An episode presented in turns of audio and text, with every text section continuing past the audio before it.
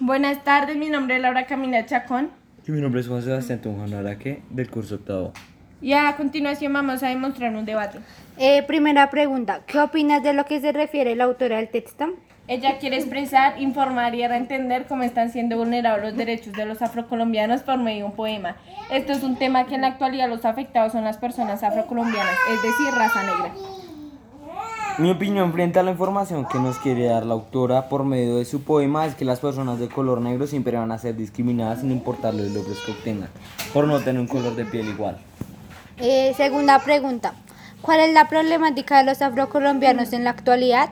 La situación y problemática de la población afrocolombiana se caracteriza por la explotación de sus fuerzas de trabajo en los empleos duros, el robo de sus tierras, el retraso educativo, la pobreza y inhumanidad en las condiciones de vida familiares, el racismo en las relaciones con las comunidades mestizas blancas, la discriminación racial en la cotidianidad, la, exclusión racial en casi todas partes y la ciudadanía incompleta, donde se produce consecuencias económicas, sociales, culturales, educativas, políticas y espirituales.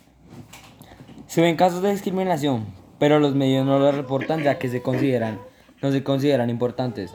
Sea esto por los, sea que más que todo esto por los, los empleos, ya que se les hace trabajar el doble del trabajo establecido. Su principal problemática es la, pobreza, la pobre- pobreza y el desplazamiento.